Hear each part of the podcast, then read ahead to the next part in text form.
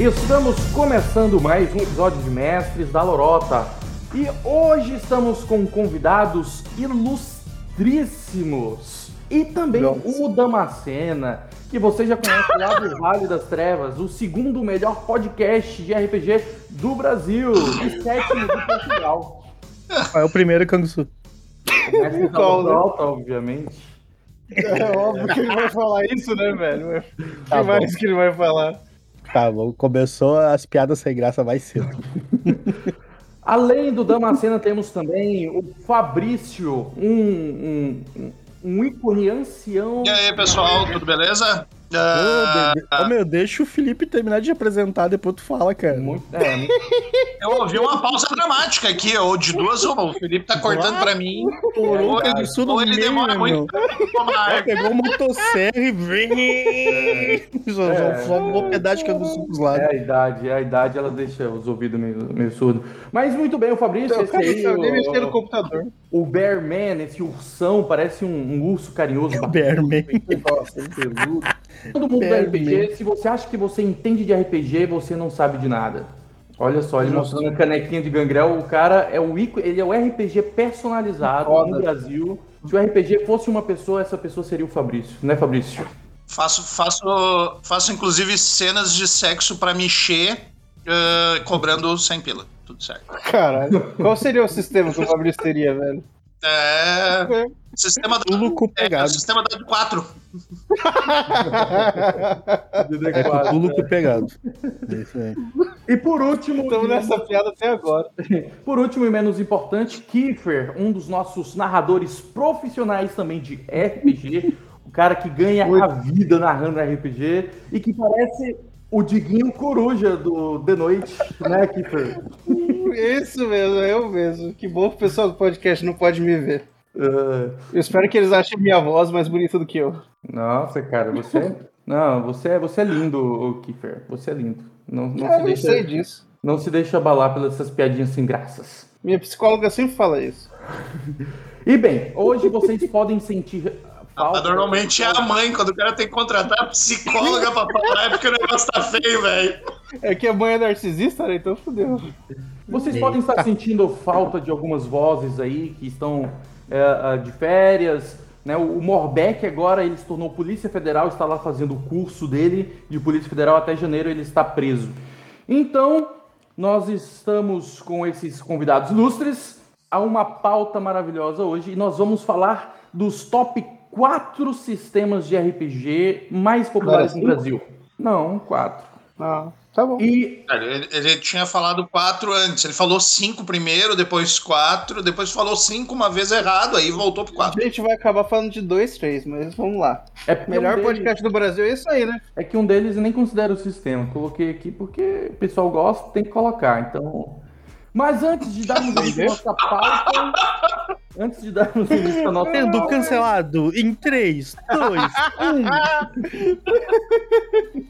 Ai, cara.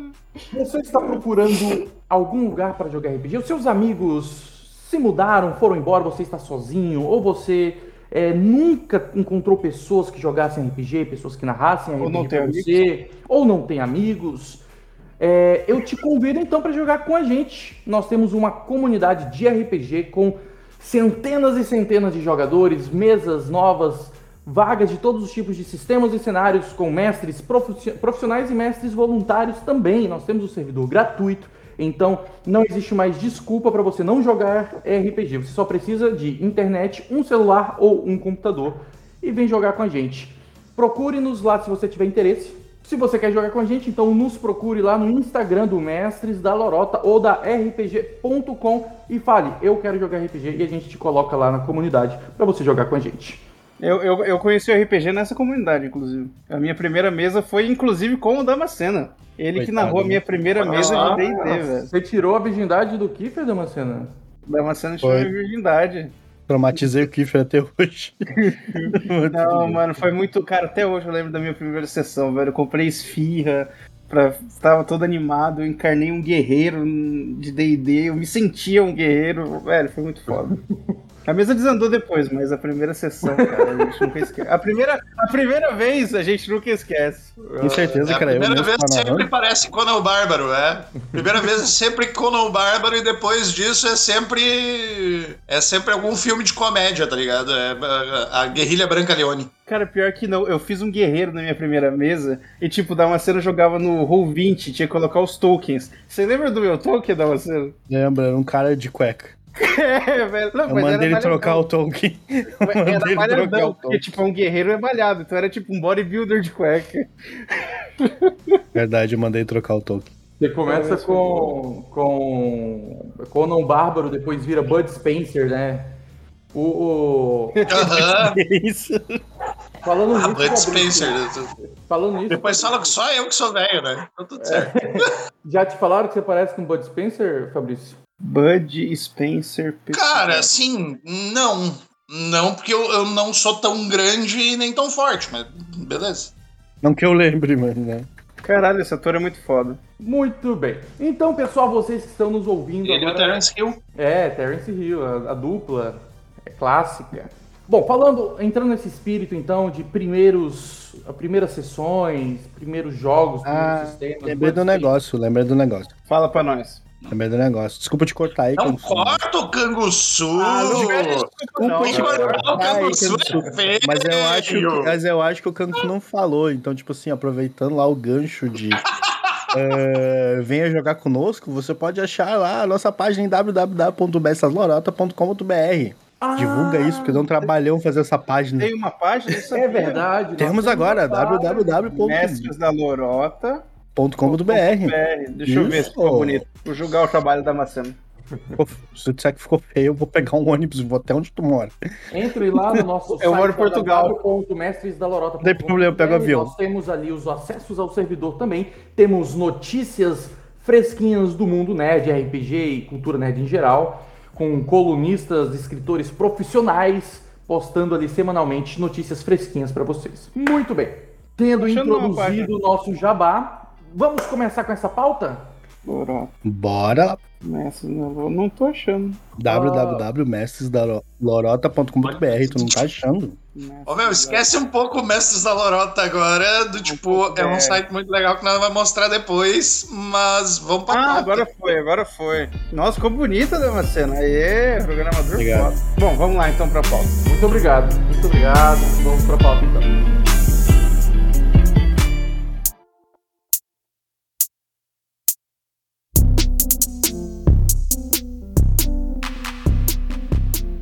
Ah, e hoje nós vamos falar dos top 4 sistemas de RPG. E vamos começar com o último deles, que gerou um pouco de polêmica para colocar nessa lista, que a maioria não quis, mas como o Fabrício mandou, a gente respeita os mais velhos. Que é É um aí. ódio, hein?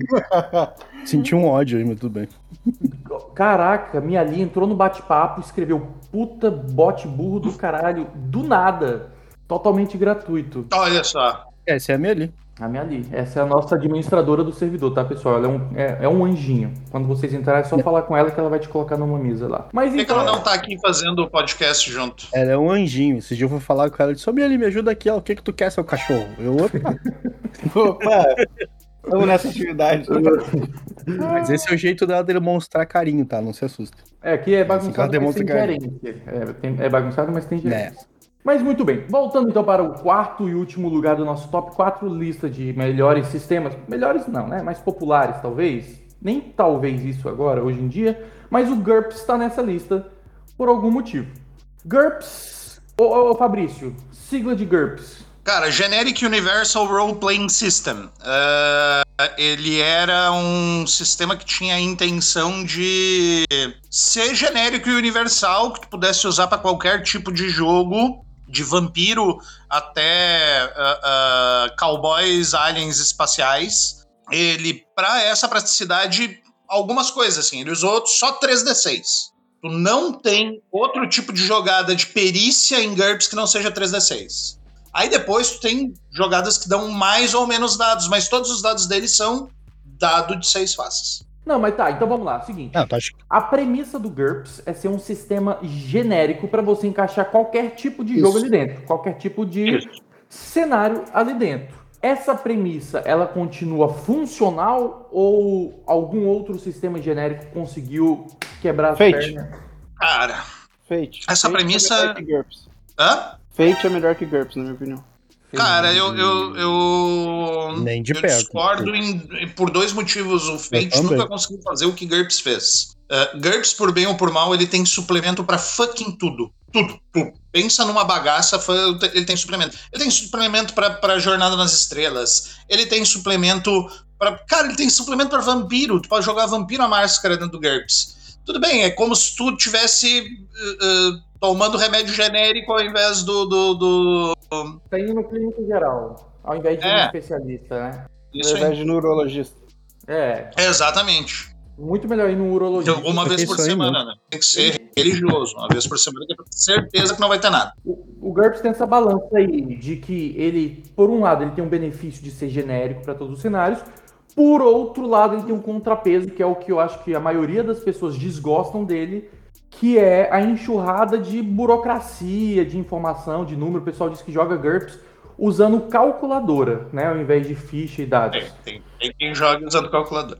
Mas o pessoal é ruim de matemática ou o sistema que é ruim mesmo? Não, não, não. é, O sistema tem algumas regrinhas do tipo assim, regra para abrir buraco no GURPS, onde tu literalmente tu faz um cálculo do tipo, tudo bem, não é nenhuma integral derivada, mas cara, tu tem que fazer todo um cálculo de porcentagem do diabo 4 pra tu saber como é que tu vai abrir o fucking buraco. Ah, Mas apesar disso, né, a gente sempre pode desconsiderar as regras do sistema, né? Então também não tem por que massacrar tanto o GURPS. É, exatamente. Tu usa o que tu achar interessante, né? Eu, eu, eu também tenho essa opinião.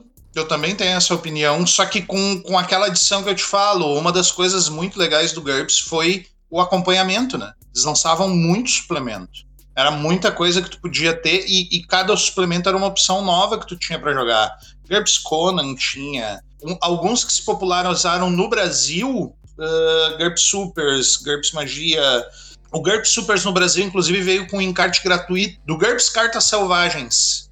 Wildcard. Estão ligados no criador do Game of Thrones? Sim, George o- R. R. Mar- Martin. Isso.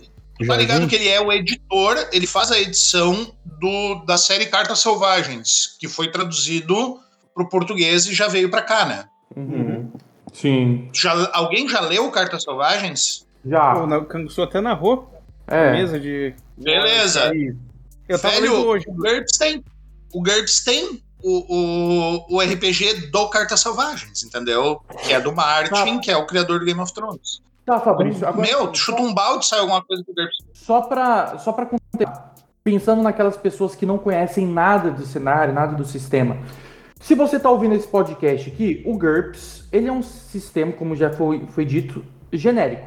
Para você jogar, por exemplo, se você vai jogar Mundo das Trevas, esse sistema, né, o storytelling, ele já vem com alguns cenários embutidos.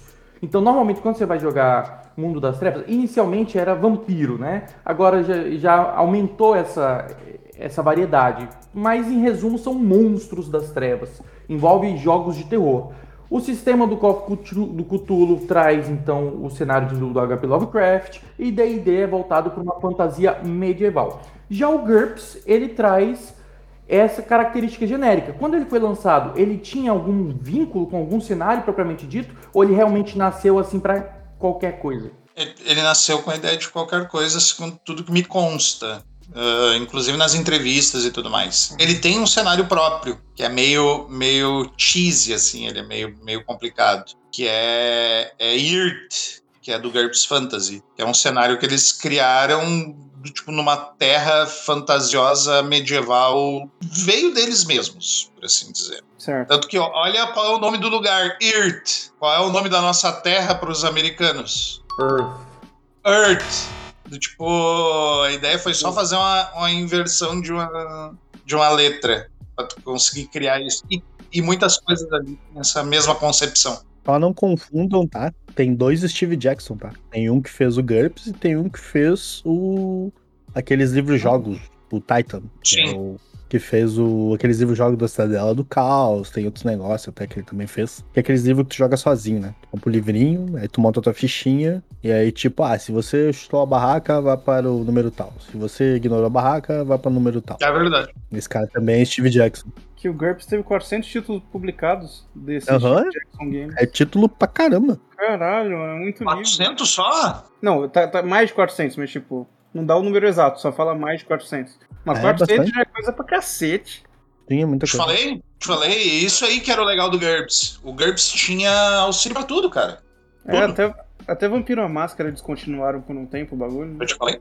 Tem, tem Mago Ascensão também, Lobisomem Apocalipse. Tem lobisomem, tem vampiro, tem saci pererê, tem tudo. É, ele consegue copiar, mas ele não consegue apresentar de uma forma mais fluida, tão boa quanto o material oficial, né? Então, assim, ah, ele tem vampiro. tem É, ele não é o original, né? Mas ele não consegue apresentar o mesmo dinamismo quanto o, o original também, né?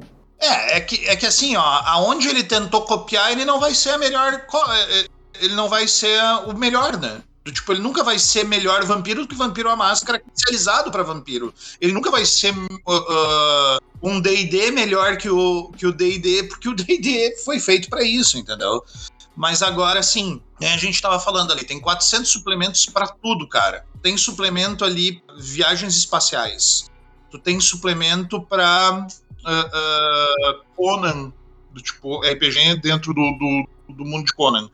Quando a gente começou no RPG, lá na década de 70, 80 e tudo mais, Não era nem no nascido. Brasil. Não, quando eu falo a gente, eu me refiro a gente mesmo, o Brasil em geral. E isso aí começou principalmente, eu acho, para São Paulo, né? É, Fim da década de 70 e início da década de 80. Cara, GURPS era um dos melhores sistemas que tu podia trabalhar, porque o GURPS, pela por ser genérico e por, tipo assim, ter sido pavimentador de, de, de muitas realidades, tipo, não existia um RPG específico de Conan o Bárbaro. Pra tu jogar um, um- um jogo no mundo de Conan, tu tinha que ir lá comprar, comprar o GURPS, comprar o suplemento. Então, é, é, ele foi um, um sistema ali guerreirinho pro, pro, pro início da, da, da porra toda e que hoje ainda dá um caldo.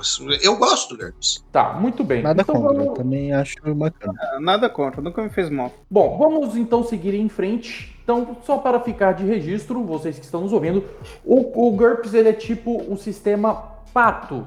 Ele é o pato. Por que o pato? O pato anda, pato nada, pato voa, pato faz tudo. Só que faz tudo mal, né? O GURPS, ele tem essa premissa de preencher lacunas. que não tem um faz tudo pra um pior que alguém. Véi, sabe o que, que é foda? Eu pensei nesse bagulho do pato, mas eu falei, eu não vou falar porque é muito idiota. Mas o dono do podcast fala, velho. Vou dar um follow, vou dar um follow. Eu gostava até esse momento. Eu era fã até Eu era fã, mas depois Agora do pato. um. Pô, então você não gosta de patos, é isso? Nada. Ai, meu Deus do céu. Agora a associação vai cancelar também. Eu tenho, quatro, eu tenho quatro patos aqui, eu gosto muito dos meus patos. Não fala de pato. Assado, né?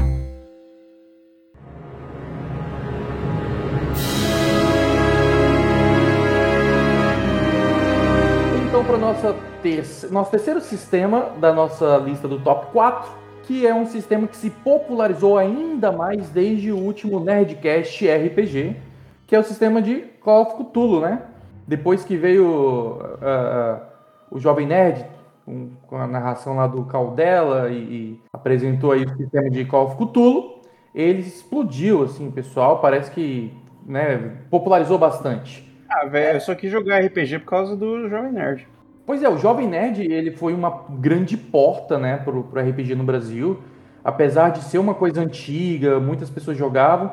Depois do Jovem Nerd teve um grande boom, né? Não tem como negar é, a influência deles aqui no Brasil com relação ao RPG. E o Call of Cthulhu, diferente do GURPS, o Call of Cthulhu ele traz embutido com ele uma ambientação, um cenário, né? Ele utiliza ali os mitos de Cthulhu ah, sistematizado ali por um, um fã do HP Lovecraft, né? não foi necessariamente o próprio HP Lovecraft que sistematizou o cenário, os monstros, os deuses, e aí o pessoal mecanizou. Só, só para avisar, sim, o, Lovecraft teve envolvimento com isso, não Sério? costurando ele, mas permitindo aos escritores que escrevessem sobre. Ele conversava, inclusive, com. Nós estávamos falando de Conan, né? O escritor de Conan, que é Howard, amigo, uh, trocava cartas com Lovecraft e pedia permissão para utilizar o mito dele dentro do, dos livros dele. Sim. É, é, o Lovecraft ele tem um, ele tem já tocou no assunto, né? Ele tinha um grupo que era conhecido como Círculo de Lovecraft, que eram escritores que trocavam correspondências na época para desenvolver e aumentar o mundo dos mitos. Nisso tinha até o cara que criou o Conan, que era um dos melhores amigos dele. Era o Howard? O Howard, que era um dos melhores também. Tinha. Oh, meu, é uma pá de escritor. Não vou lembrar de cabeça agora. Mas não, é, não sei se era melhor escritor. amigo, Rafa, porque eu acho, eu acho que os era, dois tinham era. idade. Não, eles eram. Não, eles não se conheciam, mas eles tipo, gostavam muito. Tanto que quando Sim, o Lovecraft recebeu a carta do, do que aconteceu com o Howard, né? Ele ficou bem triste até. É, é mas. É, é... Mano, Howard, pra quem não sabe, uh, uh, resolveu apiar desse mundo do jeito errado. É o quê? Ele resolveu apear deste mundo do jeito errado. Ele, do tipo, ele quis sair da barca por si. Não, não, não entendi. Mas... Ele se suicidou, meu. Ah, agora sim. Tá, tá, o que você está fazendo uma galera muito culta para esse podcast? Você me convidou só para ter minha risada na edição, né? Mano, é, os caras falando assim, agora eu entendi porque que ele me convidou, porque não tinha ninguém para dar risada. Me sinto Mas, usado.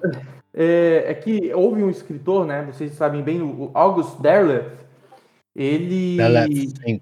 Pois é, ele lançou a, a como é o nome da editora? Acho que é Arkham alguma coisa, né? Que ele, eu falo que ele sistematizou os mitos de Cthulhu, que era algo que já existia, mas ele trouxe uma, uma estrutura sistematizada, né? E muitos pro, anos pro depois... RPG tu tá defendendo? Não, pro, pra, pro bestiário. Não, não, isso é na literatura. Na literatura. Pro bestiário é. de, de Lovecraft. Então ele meio que organizou, ele fez algumas modificações e tal. E posteriormente veio essa mecânica de RPG do Call of Cthulhu, apresentando o um cenário criado por H.P. Lovecraft, sistematizado por alguns outros, um de, né, cujo principal, se eu, se eu não me engano, é o Derleth. E, bom, foi lançado esse sistema aí. O sistema Sim, foi um dos responsáveis por catalogar tudo que tinha, porque muito do que a gente tem hoje em livro, eles eram lançados em revistas, né? Então o ah. cara fez todo o catálogo de pegar todo o material que tinha em revista e reunir em alguns livros, em alguns volumes, para a gente poder ter um melhor acesso. E o próprio, e o próprio Lovecraft, qual que era a premissa dele? Era um medo, né? Um medo do desconhecido. Ele falava que não há um sentimento mais forte e mais antigo do que o medo e o medo do desconhecido. Então ele próprio, nas obras dele, ele não dava muitas descrições. Ele não lidava diretamente com monstros, ele colocava-se os investigadores aos poucos interagindo com o misticismo né, do, do, do bestiário dele. Então, essa fundamentalmente é a premissa do sistema de Call of Cthulhu. Não é tipo um D&D que você cria mago, guerreiro. Vou dar uma de Morbeck agora. Não é bestiário, sou, é mitos. Mitos de Cthulhu. Vou dar uma de Morbeck agora. Fala besteira, sou. Você precisa estudar mais. é, já precisa estudar mais. É, nessa da Lorota você. Mas eu assim, ó, eu concordo. Eu concordo em, em gênero, número e grau com ele, porque o medo do desconhecido sempre é o pior. É sempre pior quando tu, tu faz alguma cagada, quando tu é piar e a tua mãe vira pra ti e diz: em casa a gente conversa. Velho, tu vai até em casa, não passa um alfinete. É. Esse medo do desconhecido é foda. Não é. passa nem Wi-Fi. Ô, ô, ô, ô Damascena, como, como que tu venderia o cenário de, de Call of Cthulhu para quem tem interesse em ingressar? O, como é que tu apresentaria essa premissa? Joga, muito bom. Comigo narrando, então, melhor ainda. Vendedor pra caralho, mano. Ele tá fazendo algo conhecido, né? Tipo, poucas palavras, sem descrição. Exatamente. Se eu fosse vender assim, ó, vamos lá. Call of Cthulhu é um cenário para você que gosta de jogos de época, porque normalmente eles se passam lá pra década de 20, 30, mas tu pode jogar também um pouco mais à frente. Ele lida sempre com o lado investigativo da coisa, e esse lado investigativo é totalmente neutro. Tanto que quando você faz um personagem de Call of Cthulhu, você é um investigador. Por que, que eles classificam você como um investigador? Porque tu pode ser um cultista, pode ser um policial, pode ser um advogado, pode ser qualquer coisa. Que se deparou ali com os mitos e agora tá, de certa forma, tentando descobrir o que que tá acontecendo. E quanto mais tu descobre, mais teu personagem vai a caminho da insanidade. Infelizmente, entender o que se passa no cosmos não é vamos dizer assim, é tão grande que a mente humana não consegue compreender tudo. É um sistema que seu personagem ele termina pior do que começou, né? Ao contrário da maioria dos sistemas, é muito Exatamente. Bom. Tipo assim, ele não é um. É, ele não é um sistema que talvez você venceu por derrotar o vilão. Ele é, ele é um sistema que você venceu porque você sobreviveu. Sim. Essa é a tua vitória. Sobreviveu, foi até onde dava. E não é muito comum, não, talvez, tu entender o que tá acontecendo até, sei lá, uns 60%. E os outros 40% que vão te levar à loucura, o personagem simplesmente abandona e vai viver sua vida do melhor jeito que puder, fazendo sessão em psiquiatra e coisa do gênero. Tomando não... remédio, psicotrópico. É, eu vou dizer assim, se você é um cara que adora estilo de investigação, uh, onde rola muito... Roleplay. Roleplay, história, porque muito da história que a gente tem nossa, assim, do, do mundo, né? História real pode ser associada à história dos mitos. Então, Agora, aquela, aqueles homens da caverna que faziam desenhos estranhos, no, tipo assim. Pintura rupestre. De, é, pintura rupestre, na verdade, vai lá os caras, ah, que bonitinho. Na verdade, que lá pode seria ser um grande aviso do tipo, se preparem, não façam XYZ ou vocês vão sumir que nem a gente. Eram os deuses astronautas. Né? O cara chega lá. Uma pergunta: alguém é. viu tema pra uma campanha? É, tem uma campanha. Alguém viu o seriado aqui? Ah, Lovecraft? É... Como é que é? Lovecraft Country? Lovecraft Country. Ah, assisti. É muito, muito bom. Eu gostei. É muito, muito bom. Eu gostei só do eu acho que Eu acho que, além de tudo isso, lembrar que o Lovecraft Country é baseado uh, uh, nesses, nesses mitos do qual o RPG uh, trabalha, né? No qual ele se lastreia. É, Call of Cthulhu é fantástico. Se você curte algo numa pegada investigativa, sem realmente saber nada do que pode acontecer, para realmente uma mente aberta, a exploração, é um cenário perfeito. Fantástico você ver seu personagem se degradar. Eu adoro. Sou suspeito pra falar, eu gosto muito. Nós gostamos de ver o personagem dos outros, que você é maldoso, você não tem amor no coração. Agora, o seu próprio personagem também é bom. Como o Kiefer falou, né? Que diferente dos outros é, sistemas, que você vai upando o personagem, crescendo, deixando ele mais forte, a premissa do, do, do Call of Cthulhu não é assim. Não, você não tá ficando mais forte, você vai ficando mais musculoso você vai se degradando aos poucos. A premissa não é ação. Você, né, se você é uma pessoa que fica entediado rápido, você é uma pessoa que não gosta de ficar pensando muito, você vai sofrer um pouco, porque no Call Cthulhu é ambientação, suspense, investigação. Você vai estar na década de 20, normalmente, né? Grande parte da ambientação de Call se passa lá pelos anos 20, 30, uma coisa com uma pegada totalmente no ar, aquela coisa meio preto e branca, detetive. Você viu que você falou com eufemismo, né? Se você é uma pessoa que não gosta de pensar muito, não é pra você. Se você é burro, Call of Cthulhu não é pra você. Vá é. é. se você é burro, ah, não, a gente assim, pode totalmente ignorar essa frase, porque o Kiffer já jogou várias mesas minhas e não tem problema. e não tem problema. Então você pode ignorar essa frase. É que apesar dele não conseguir entender que a piada esse mundo significa. tipo, Tem na maldade. Quando ele entender essa piada, Damascena você tá fudido. Tá, mas o que eu, o que eu ia. só acho que assim, tentar complementar nisso é que. Cara, assim, o Cthulhu, o Cthulhu estão falando um negócio que cada vez que vocês falam dói um pouco meio que na minha alma, do tipo, ah, porque sempre o personagem tá pior do que quando começou. Cara, eu acho que isso, isso na realidade é o reflexo do próprio Lovecraft. Não é que ele esteja pior do que ele começou. Ele tá. Ao final de cada jogo, tu tá correndo cada vez mais risco de te tornar insano, mas ao mesmo tempo tu tá aprendendo o que, que é a verdade do universo. Se eu parar agora, largar qualquer pessoa na frente de uma televisão com todo o conhecimento do mundo sendo jogado na cabeça dela o tempo inteiro, poxa, cara, ela vai ter acesso a todo o conhecimento do mundo. O problema é o que, que isso vai fazer com a cabeça da pessoa. com os terraplanistas, tipo, né? É... Tipo, eles têm o conhecimento da verdade, é? mas eles, os terraplanistas, tipo, eles recebem Oi? as informações da verdade, eles, e eles acabam ficando loucos com isso né? Talvez são os ah, reptilianos que ficam. Cara, alguém muda, alguém muda o Kangusu, por é, favor. É, vamos tirar o dono do Kangusu termine só ele dentro do, do podcast do Mestre da Lorato. É, agora eu vou ter que fazer uma observação. Não é bem isso, Fabrício, porque é só não ganha conhecimento do universo, tá ligado? Toda a tua construção de mundo é destruída conforme tu vai aprendendo. Isso que é real. E o teu cérebro vai pegar uma TV e receber todo o conhecimento é o do mundo. conhecimento, meu. A- Aí agora a gente já tem uma ascensão. Se tu pegar todo o conhecimento do mundo é- através de uma é é TV, conhecimento? através de uma TV, tu ainda tá dentro de um paradigma, tá ali amarrado por leis e várias outras coisas. Nossa, boa No analogia. Call of Cthulhu, meu chapa, é, tu pega tudo isso aí e destrói. Destrói tudo isso aí. né? É, Destrói é, pior, é pior Mas vamos que isso lá, o ainda. conhecimento já funciona assim, meu. O conhecimento Não. já funciona Não, assim. mas é, é muito mais leve, né, velho? Somente É, muito mais leve, exatamente. mesmo que você evolua. Não, não, ele é muito mais ser alienado. gradual. Sim, mas mesmo que você deixe de ser alienado quando você recebe conhecimento, quando... ainda assim não é igual Cthulhu, velho. Cthulhu, às vezes, o cara tem vontade de se matar. Porque, ou muito mais, ele fica doente, fica louco, insano, como Ó, a cena falou. É o É. seguinte, É outro grau. É vai, tipo assim- vai, vai nas universidades e começa a fazer uma pesquisa rápida de quantas pessoas terminaram a sua tese do doutorado e foram parar no hospício. Cara, mas isso é estresse. Tu começa a estudar isso lá pra trás e tu começa a ver o que, que acontecia dentro do- do- dos centros universitários, dos centros de educação. Não, não é tão fora da caixa. isso é Tudo semelhante. bem, hoje não é mais da mesma forma, mas hoje também tu apresenta a tese de qualquer coisa com qualquer coisa. entendeu? Voltando pro Cthulhu, eu pensei numa coisa, com a comparação de quem faz doutorado, mas o cara que tá lá estudando, ele vai, talvez ele leve anos até ele, tipo, entrar em depressão e se fuder. Cthulhu, muitas vezes, quando você vê simplesmente o Faceless, sua vida tá normalzinha, você é um cara feliz. Então, às vezes, né, dependendo da falha crítica, uma olhada que ele dá, acabou. Ele fica louco, Ok, mas por quê? porque quebrou o paradigma, como o Damasceno falou.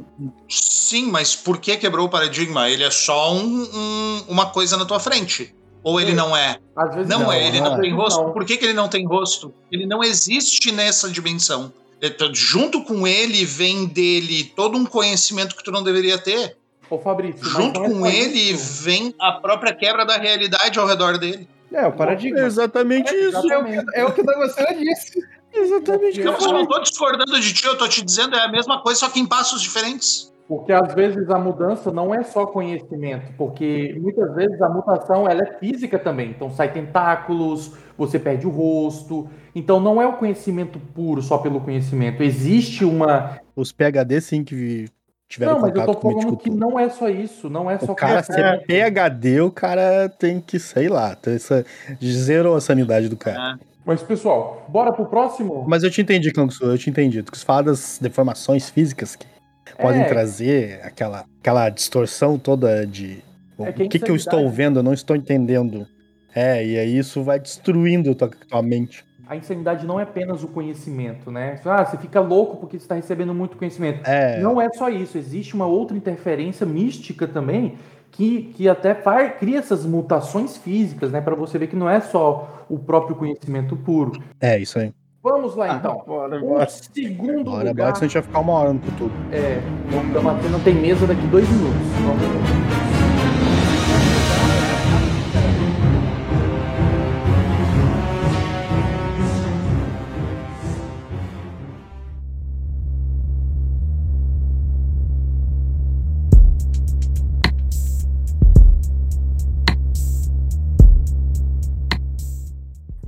Segundo lugar da nossa lista, do nosso top 4 sistemas de RPG, está o Storytelling, que pra mim ele é o É melhor. Link. Ellen ou Teller? Bom, os dois. Podemos colocar os dois no mesmo balaio? Ou o que, que vocês acham? Eu acho que não, Não. dá. Pra mim eles são diferentes. Principalmente Não, pela são- questão do cenário. Não, eles são diferentes. vampiro, Não, mas eu acho que dá pra colocar no mesmo balaio porque eles são D10 based. São, eles são É, sistemas na baseados na editora, na jogada de pra botar. D10. Se o top 1 ali já estamos conversando sobre a ideia de fazer uns D20 based, a ideia de tu fazer D10 based não é fora. É. Mas eles são da mesma editora, tá de boa? Tá de boa. Ah, ok. Crônicas das Trevas, Storytelling, Storytelling, tudo isso aí, é, eu acredito que vem da mesma fonte, né? Acho que dá pra colocar junto. Qual que é a diferença? Qual que é a diferença o Storytelling e o Storyteller para quem está nos ouvindo? Qual é que é? Diferença Storytelling barra Storyteller. Qual que é a Vou diferença entre os dois? Vou deixar o mundo das trevas eh, responder isso, né? Da ponte pra lá. Vale Né, né? Aí vai ficar muito fácil pra gente. Quero ver vocês quebrarem respondendo. Uma, uma diferença básica. Rafa, tu, tu, tu sabe que eu até respondo. ah, ah, o problema não é esse. O problema é, qual é o problema principal? O problema é todas uh, uh, as armadilhas que tem no meio do caminho. Storyteller e storytelling, cada um deles é um cenário diferente. Um é para Vampiro a Máscara, outro é para Vampiro Requiem, por assim dizer. Eles não se conversam como cenário, a não ser num momento muito curto que a grande maioria dos jogadores dos dois cenários meio que ignorou. Que foi quando a, a, a White Wolf meio que quis tocar a goela abaixo do pessoal do Vampiro a Máscara um manual de conversão para Vampiro Requiem. Tipo, ó tem como usar o teu vampirinho de a máscara dentro de Requiem. E, e tá aqui, ó. É só tu pagar pra nós o manualzinho de conversão, nós te diz como fazer. O manualzinho era baratinho, né? É, mas tinha que ser baratinho mesmo. O cara ia ter que comprar o Requiem a, a... Qual era o valor do Requiem na época? Eu acho que era caro até. Era 100 pila já. Era sem pila. E era sem pila numa época em que os livros eram 50, era 60. É, exatamente. O Requiem veio te enfiando uma faca na, na, na... Em resumo, storytelling é o novo mundo das trevas, storyteller é o velho mundo das trevas. Não é isso? Isso. Isso. Só que Mas eles já voltaram a publicar Vampiro a Máscara, né? Então. Que a, seg a segunda série não vendeu tão bem.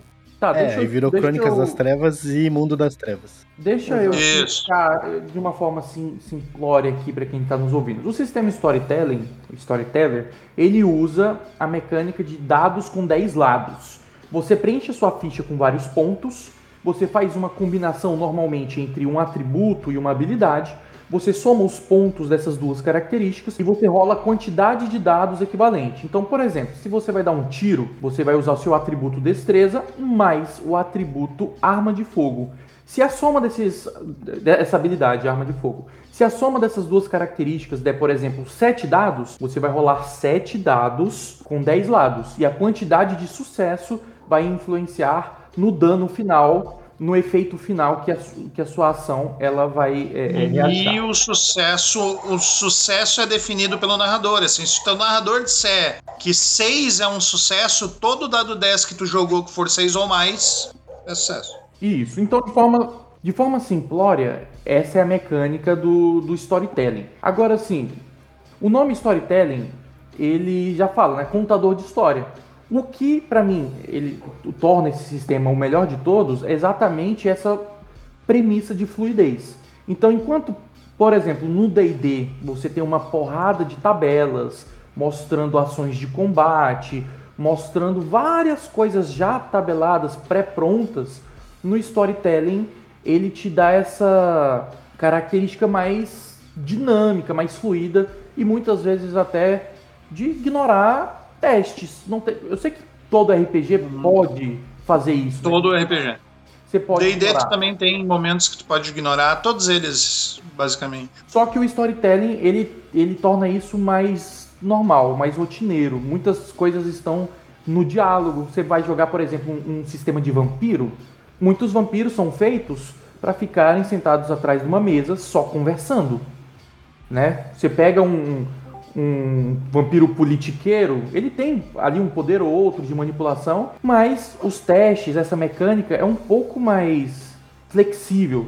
Claro que tem uns mestres que realmente querem jogar fielmente com a regra, que rolar teste para tudo, mas eu acho que o, o storytelling ele tem uma premissa mais suscetível para essa dinâmica do, da narração, da conversa, da interpretação e com menos rolagens de dados.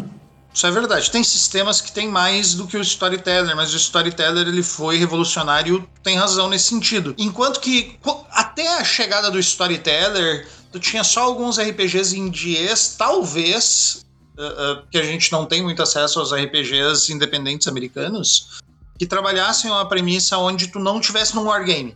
Porque o D&D, ele começou no wargame, ele era um joguinho praticamente de tabuleiro, do tipo, ele era definido por rodadas, cada rodada tu podia andar XPTO, e era isso que o pessoal fazia, do tipo, ó, oh, beleza, vocês estão nesta sala. O pessoal jogava como se jogava Hero Quest, velho. Totalmente é. dependente de rolagens, né? Totalmente dependente de, de, de dados. Tu até podia conversar, tu até podia ter um tempo a mais para fazer alguma coisa, mas as rolagens, a, a, mecânica sistemática do RPG era jogo de tabuleiro. É, né? O bola de fogo, bola de fogo dava instant kill, né? O cara fazia o teste, não passava a morrer. Sim.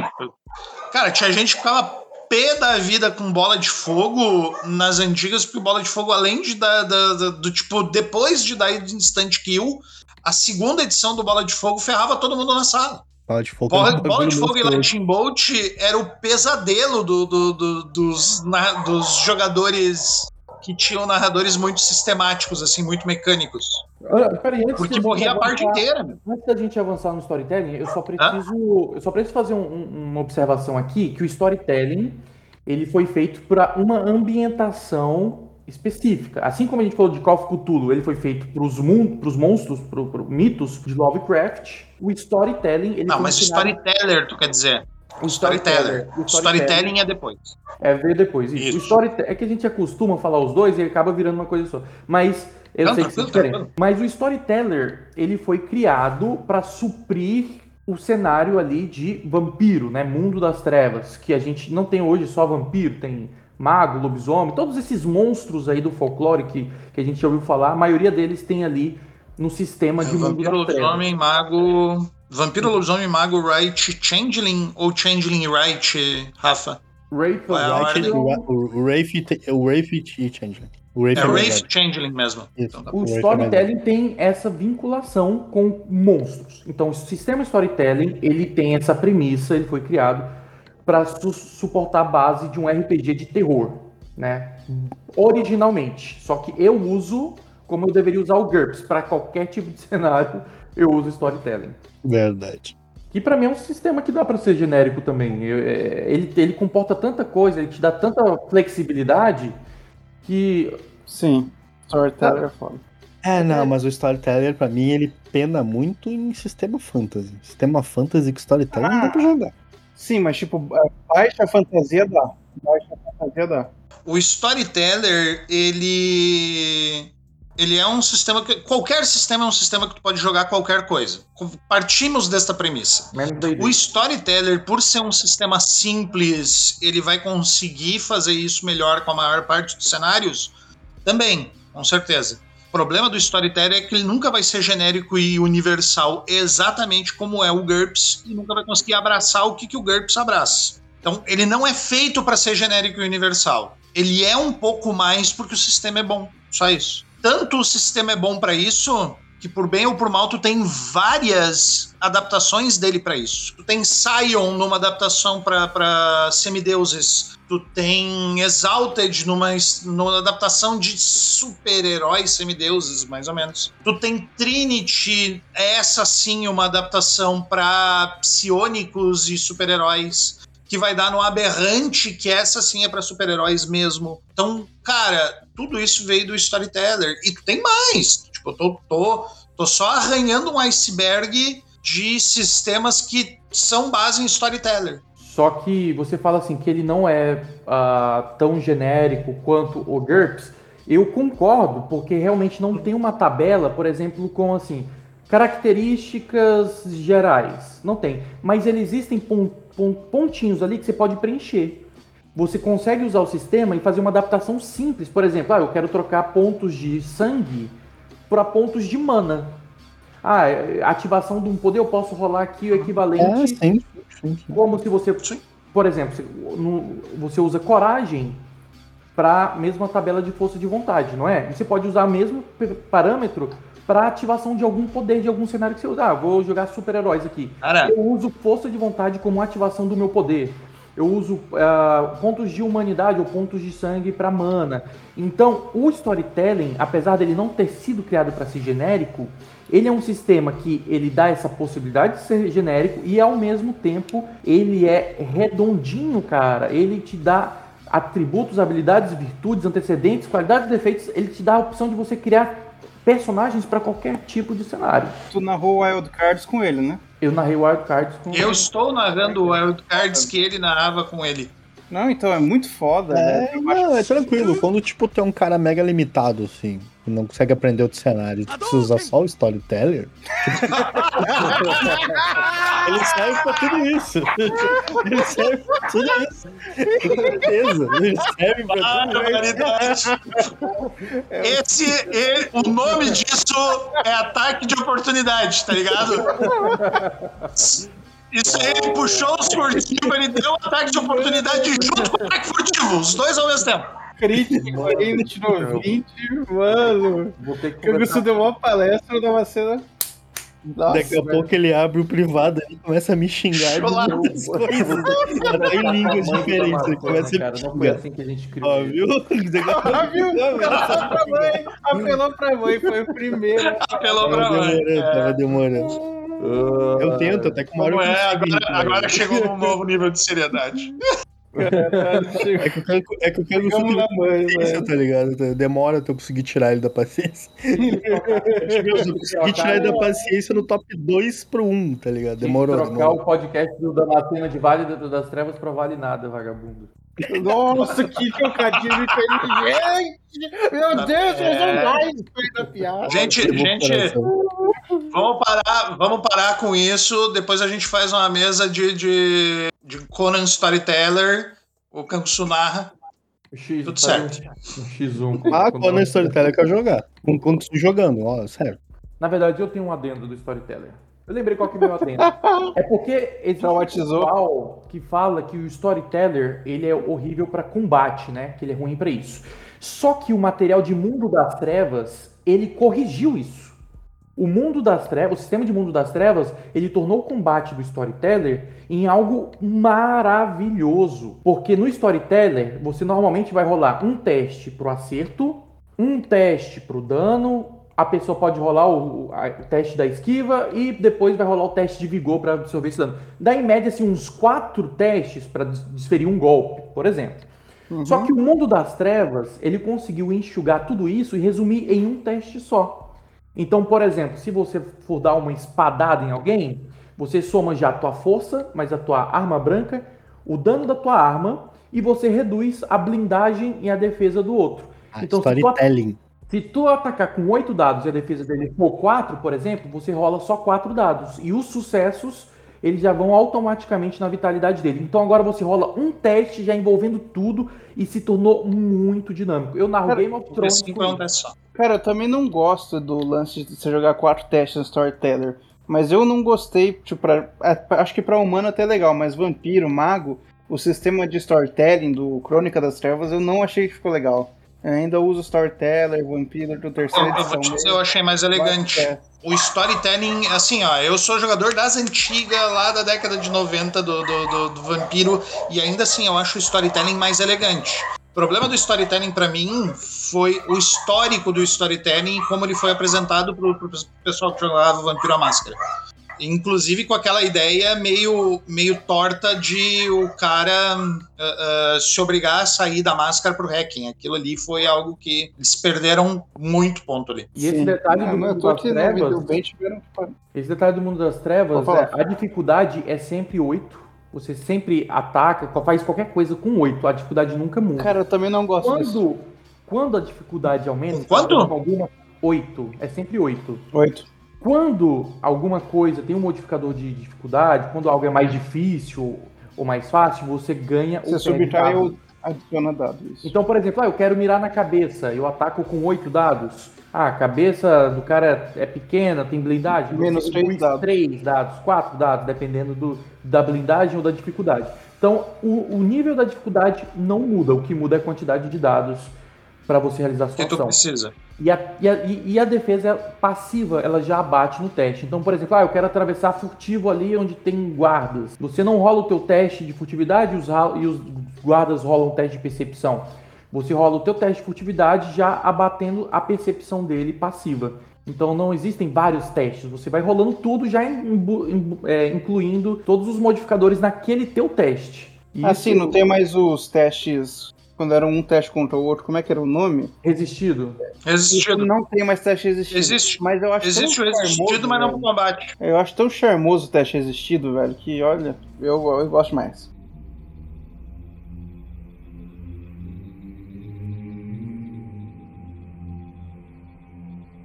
Muito bem.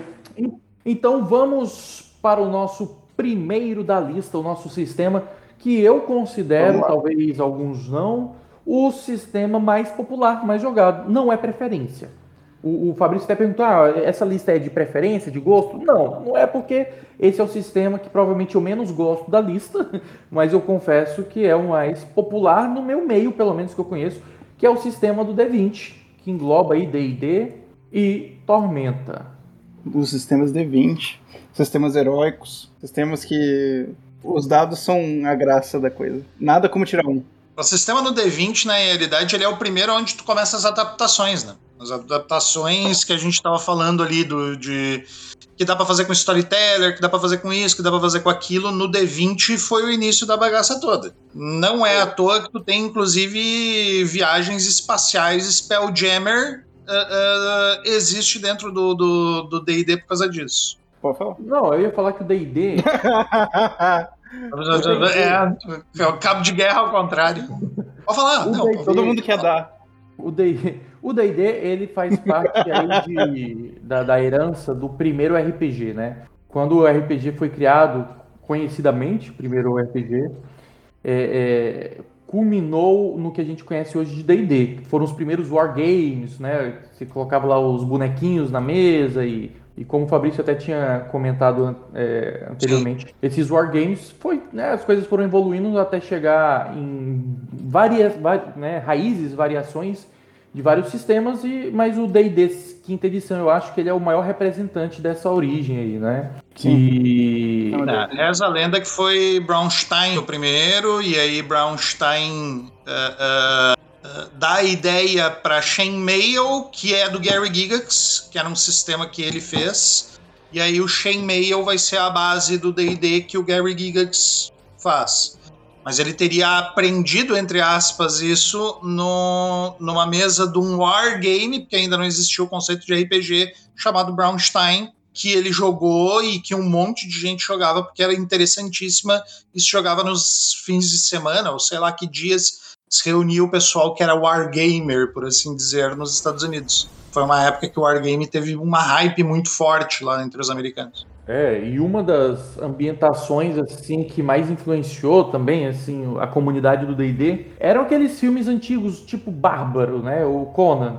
Você vê que originalmente Conan veio bem depois, meu. Não, Conan veio bem depois, mas eu digo que a comunidade, ela se deixou muito, ela foi muito influenciada por na, na, na década de 80 ali teve muitos filmes parecidos, né, aqueles medievais de guerreiros Sim. E tanto é que. O, o, Eu acho que a influência maior mesmo é o Senhor dos Anéis, né? É, o Senhor dos é, é a grande influência do DD. Porém, é Senhor dos Anéis. Porém, né, se, se vocês repararem bem, a grande premissa dos jogadores de DD eram guerreiros. É que você vê que, assim, a, a grande influência popularmente conhecida do DD é Senhor dos Anéis. Porém, Houve um período de tempo em que saíram muitos filmes de guerreiros, bárbaros, lutadores de espadas, e isso foi se tornando ali o resumo das partes dos grupos de D&D originalmente, onde a maioria eram é, é, lutadores com espadas, porradeiros. E os magos, originalmente, eram para ser o que o Sabá era para ser na primeira edição de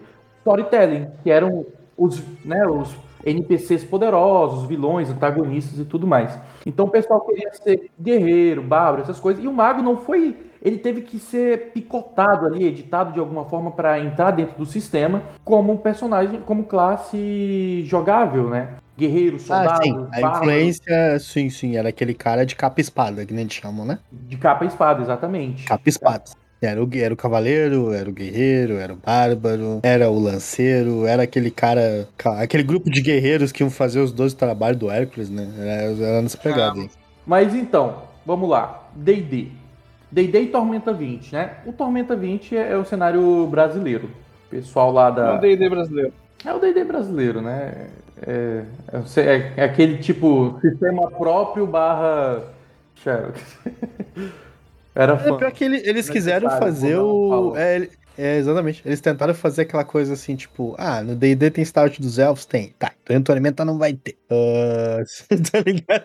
Ah, os dragão daqui no original são sábios, legais, e dão conselhos, e tem aqueles que são mal e caçam tesouro. Beleza, aqui em Tormenta todos eles vão caçar tesouro e ser mal. Tá eles gostam de quebrar meio que paradigmas. Cara, eu tava, com, eu tava é. discutindo outro dia com o Fábio que, tipo, aquele cara é você, só que do, do T20, sabe, o Damasceno? Que ela uhum. leu tudo de Tormenta. Ele tava falando que Tormenta pega um pouco de tudo, sabe? É, é até, ele falou de uma. Eu não lembro agora, fa, faz muito é tempo. É meio uma colcha de retalho, tá ligado? Exato, é. pegou até Dragon Age, uma inspiração, ele falou de tal livro, eu não Sim. lembro, mas, Muito É. foda. Mas eles deram meio que uma pegada pessoal, né? Nesse monte de cenário Mas que eles aí é que né? tá. é- é- essa pegada, é, é, é, essa pegada deles é o que eu chamo da geração da referência, tá ligado?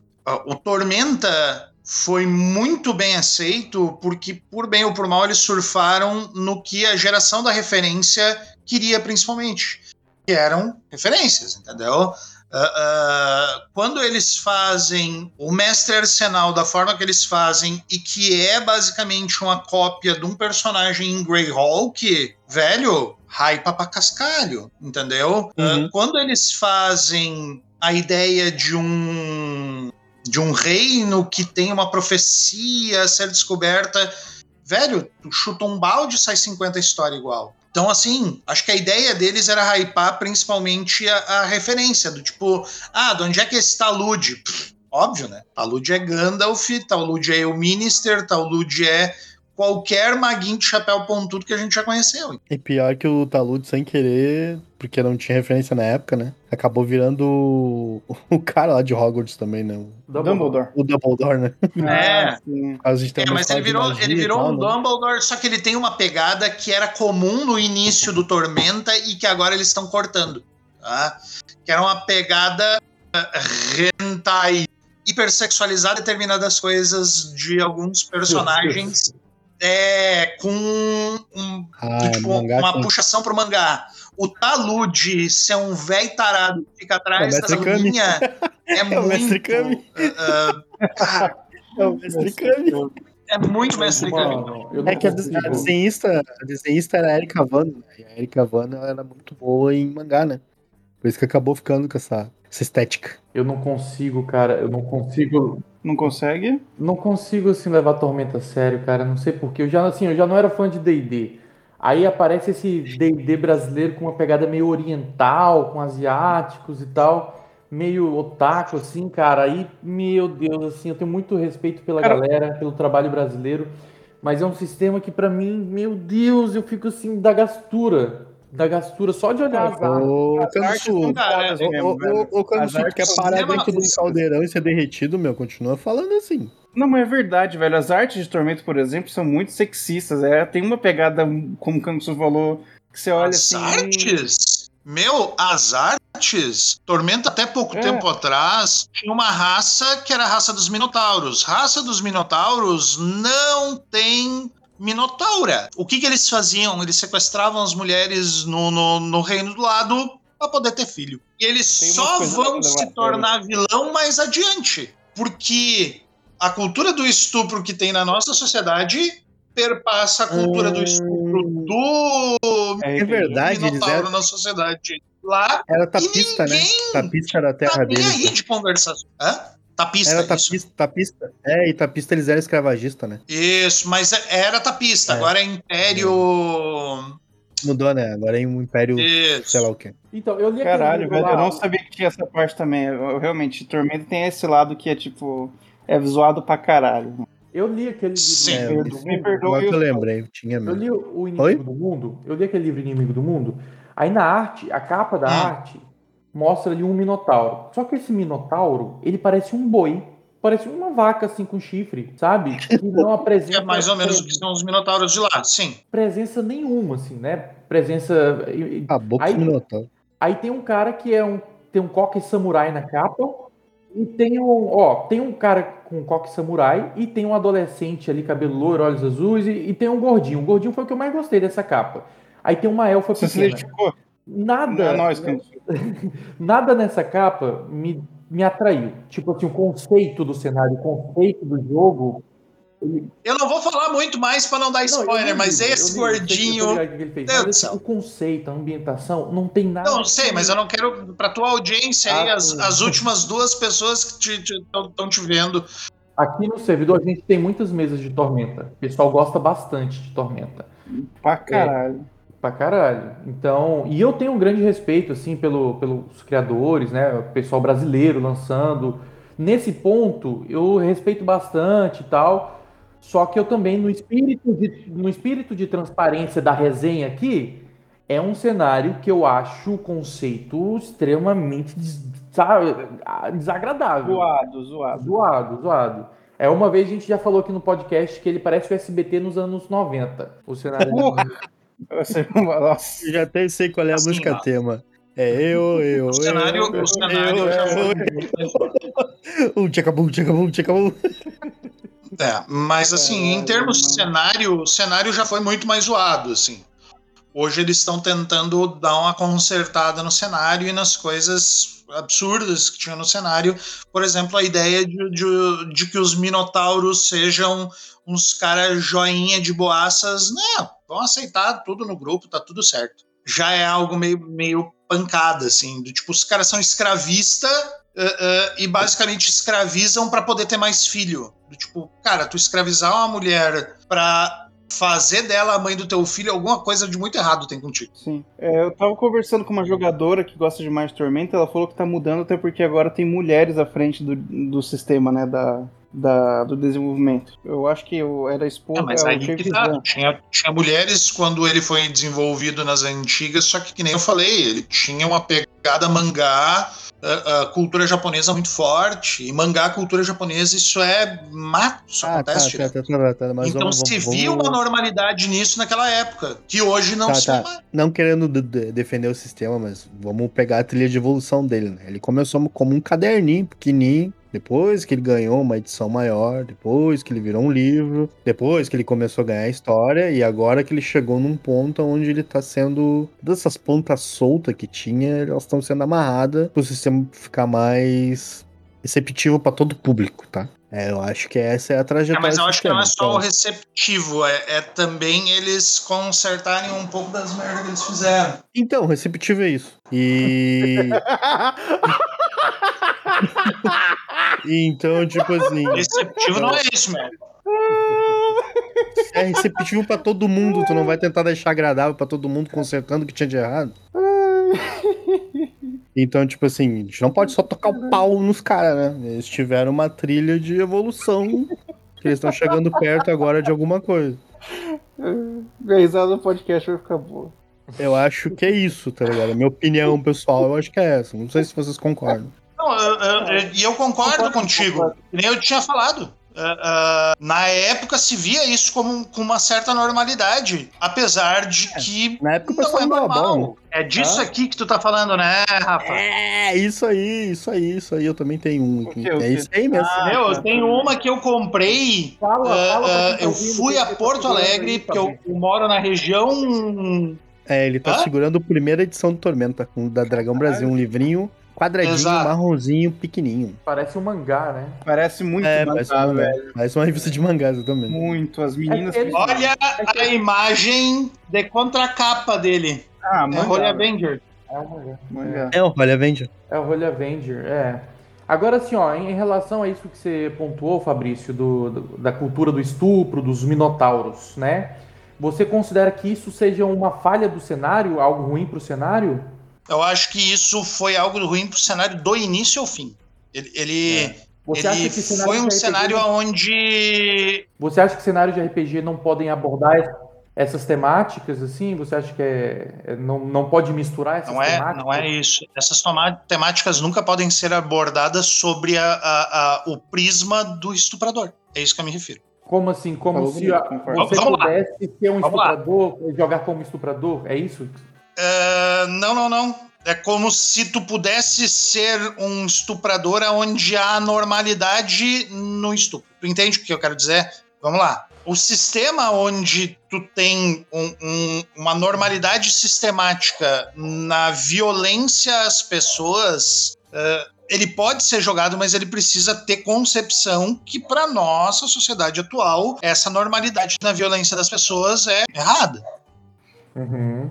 No momento em que tu tem um cenário onde há uma normalidade de uma violência sexual às pessoas sem que tu debata ele, é complicado. Então, assim, ó, eu fazer um minotauro, fazer dele um cara que pode comprar qualquer escrava pra querer ter uma filha com ela, no- mínimo eu deveria me questionar como eu faço esse personagem e eu deveria ter consciência de que dificilmente vai ser no papel de um herói ah, ah, ah, ou até mesmo de um anti-herói. Entende o que eu quero dizer? Entendo. É, É um, abordar é um conteúdo muito perigoso, né?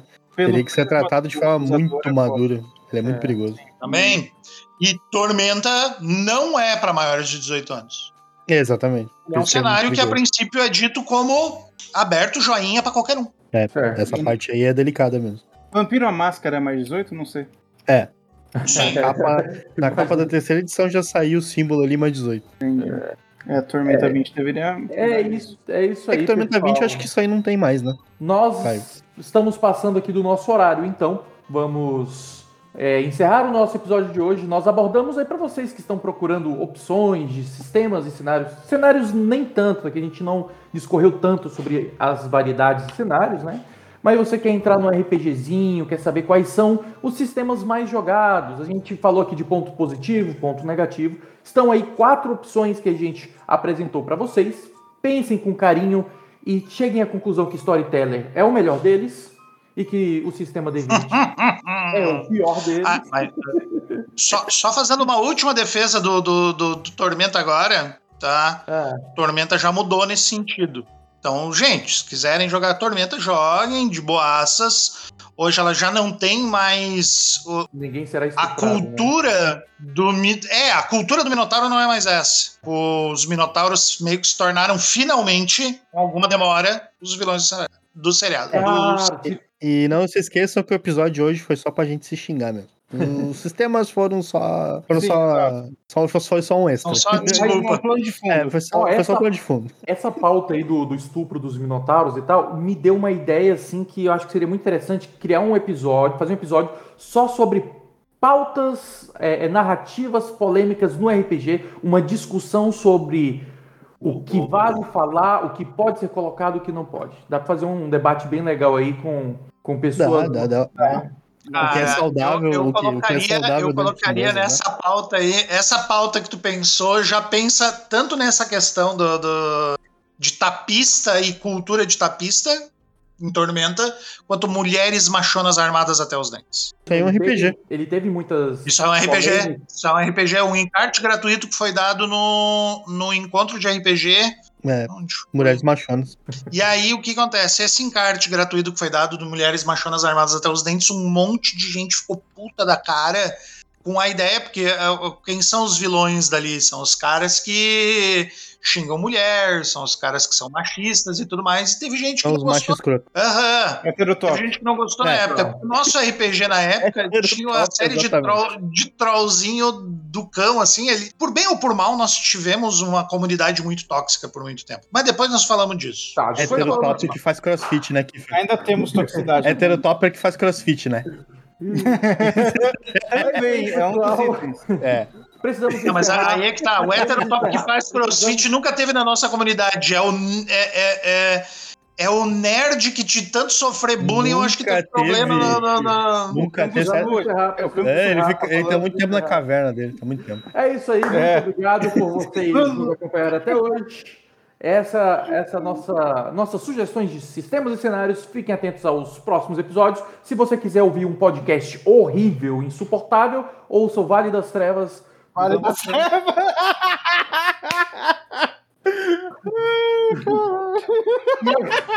E se você quer ouvir um, um podcast que deveria ser cancelado desde a primeira edição, escute o Mestre Lorota. Lorota. Ô Fabrício, é horrível. deixa aí o teu, os teus nossa, aí. como assim, ô Fabrício?